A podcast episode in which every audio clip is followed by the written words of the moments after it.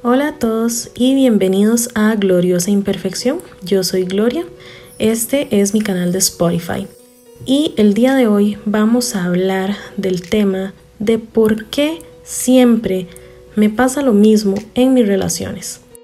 Desde el inicio hay que descartar que esto sea porque todos o todas son iguales. Pero, ¿qué pasa que cada que conozco a alguien es como encontrarme con mi ex o con esa persona que me hizo tanto daño pero con diferente cara. Acompáñenme.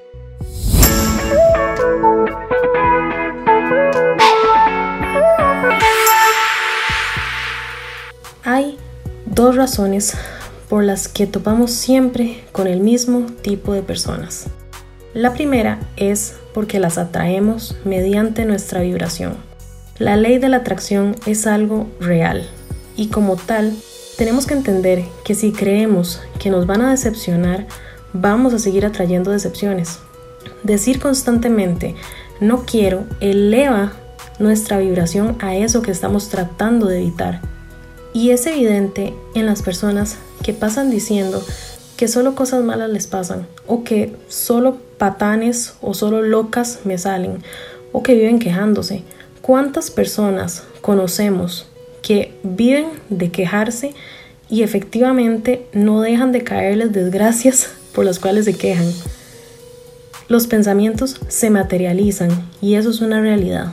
Y la segunda razón por la que topamos siempre con el mismo tipo de personas es porque hay algo en nosotros que debemos cambiar y que tiene que ver directamente con nuestras carencias afectivas.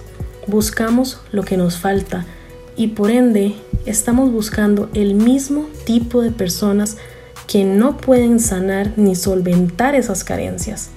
Y las personas dicen, es que yo no soy celosa o no soy celoso, yo no reviso el celular, yo no molesto, etc.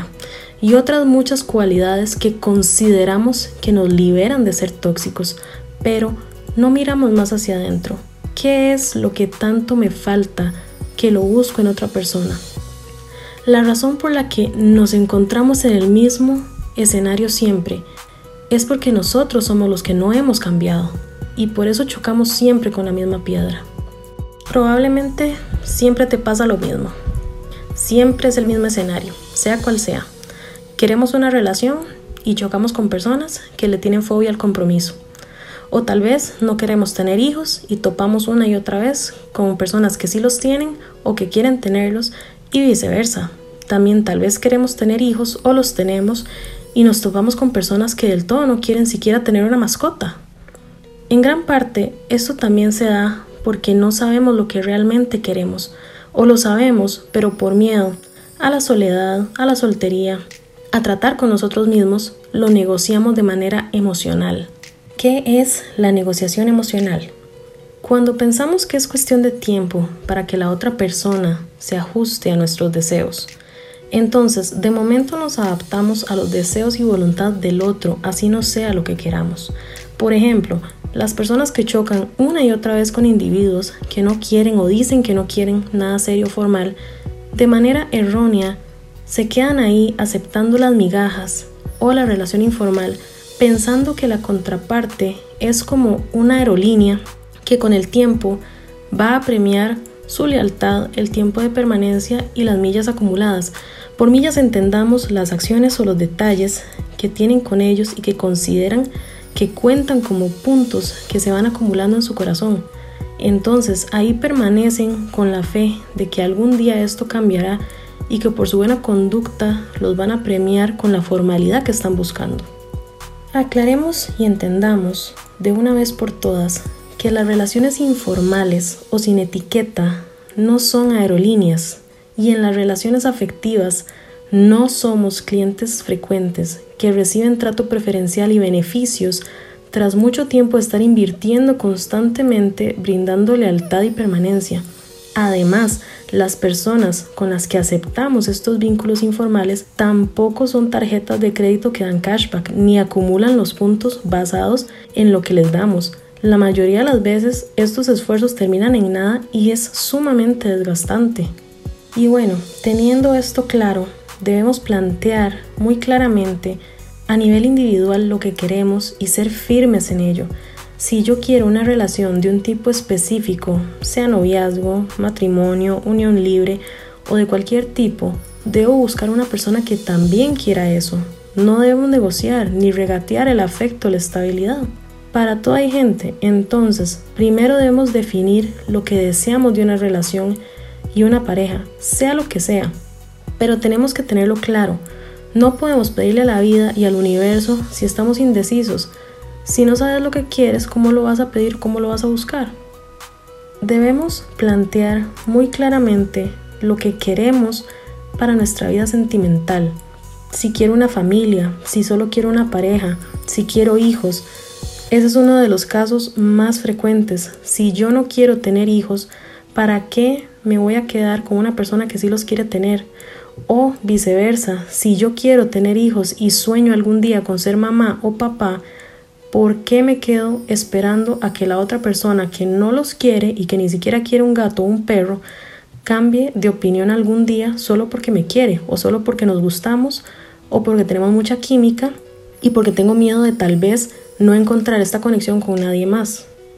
O también otro escenario muy frecuente, si yo soy una persona que quiere viajar por el mundo, que quiere conocer varios países y probablemente vivir en diferentes lugares también, ¿por qué me voy a centrar o me voy a establecer con una persona que quiere vivir en un lugar específico, que no tiene las mismas aspiraciones que yo tengo y que va a ser solamente un ancla en mi vida para todo lo que yo sí quiero hacer? Tampoco está bien que yo renuncie a mis sueños para encajar en la vida de otra persona. Ni otra persona tiene por qué renunciar a lo que quiere realmente para encajar en mi estilo de vida y lo que yo quiero hacer. El siguiente paso es orientar nuestra vibración y foco de atención a lo que quiero. Dejar de pensar en no quiero esto, no quiero lo otro, estoy cansado, cansada las personas de X tipo que siempre me salen o no quiero que me vuelva a pasar lo que me pasó con fulano, fulana. No, no pensemos más en lo que no deseamos y enfoquemos nuestra atención en aquello que siempre hemos deseado. Debemos visualizarlo y entender que por pedirlo y visualizarlo ya es nuestro. Nadie tiene que conformarse con menos de lo que quiere. Pero tampoco podemos vivir esclavizados por el miedo, por el no quiero que me vuelva a pasar lo que me pasó, o ya no quiero que me salgan hombres o mujeres como mi ex o como esa persona que me hizo tanto daño. Tenemos que deshacernos de esos pensamientos invasivos porque ahí es donde atraemos una y mil veces el mismo tipo de personas.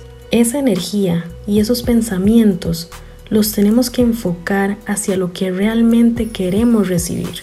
Entonces, cada que conozcamos a alguien, así nos guste, escuchemos su discurso inicial a ver si coteja con el estilo de relación que estoy buscando y que quiero para mi vida. Y si no es, no nos quedemos ahí, demos carpetazo. Probablemente no llegue de la noche a la mañana esa persona que esperamos, o tal vez sí, no podemos saber con certeza. El tiempo y el día son tarea de Dios, del universo. Con el tiempo vamos a dejar de frustrarnos y decepcionarnos cada que intentamos algo con una persona que evidentemente no puede darnos lo que buscamos. Es cuando dejamos de negociar nuestros deseos o de moldearlos para que una persona específica encaje en ellos.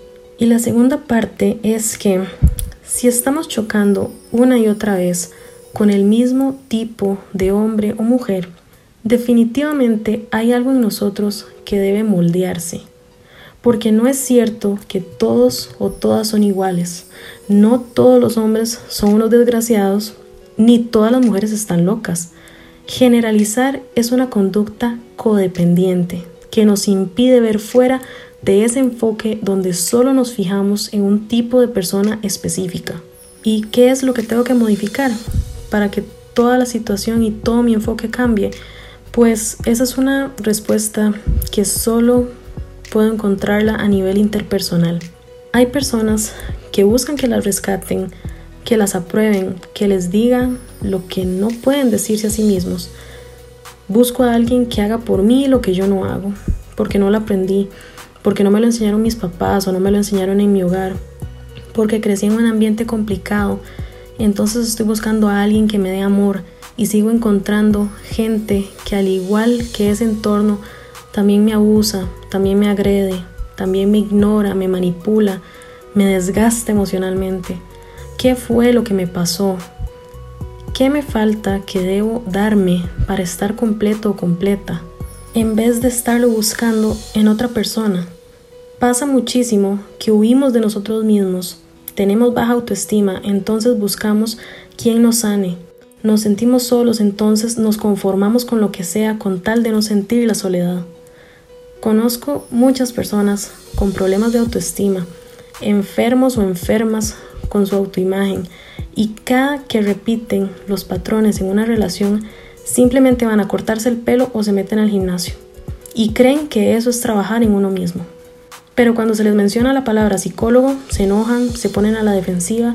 Es como mentarle la madre, ya que tienen el estigma social de que eso es solo para gente que está loca.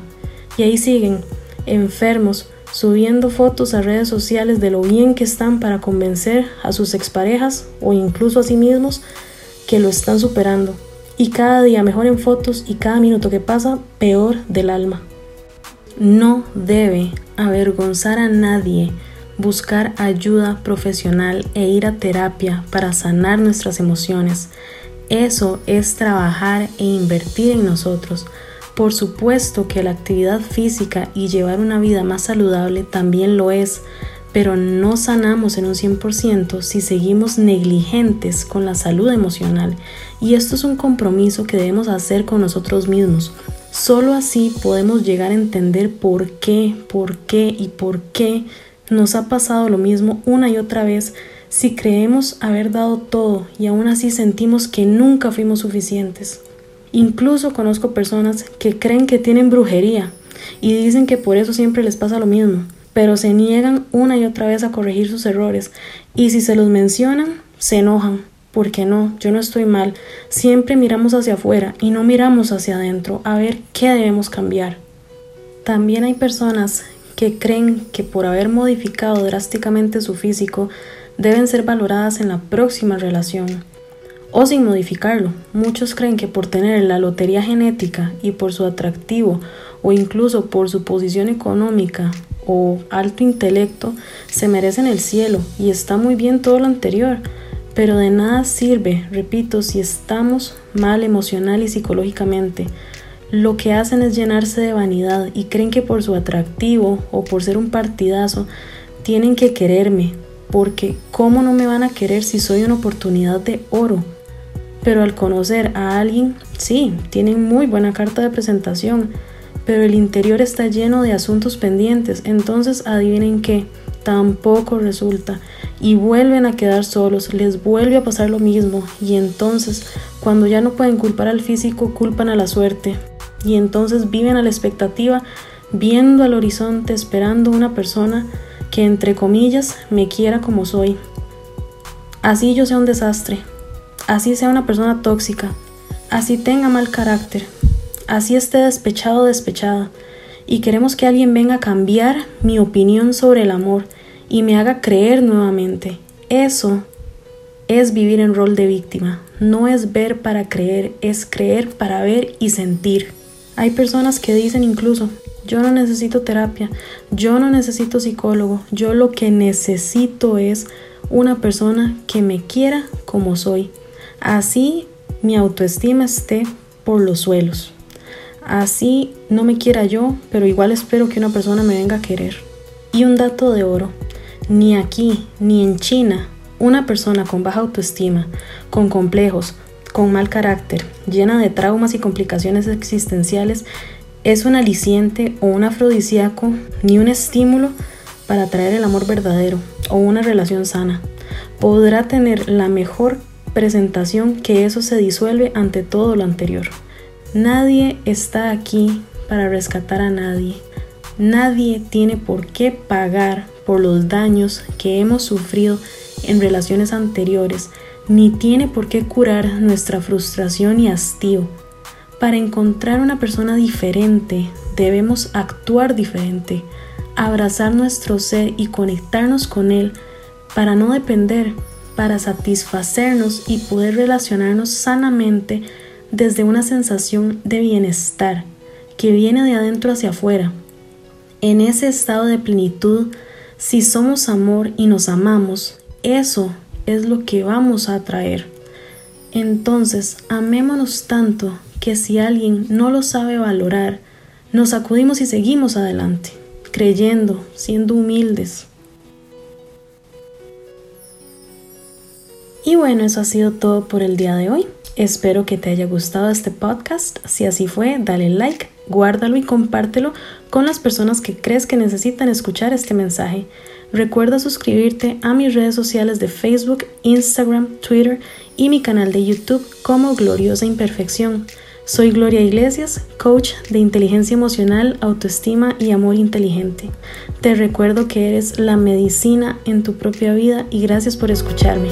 Chao.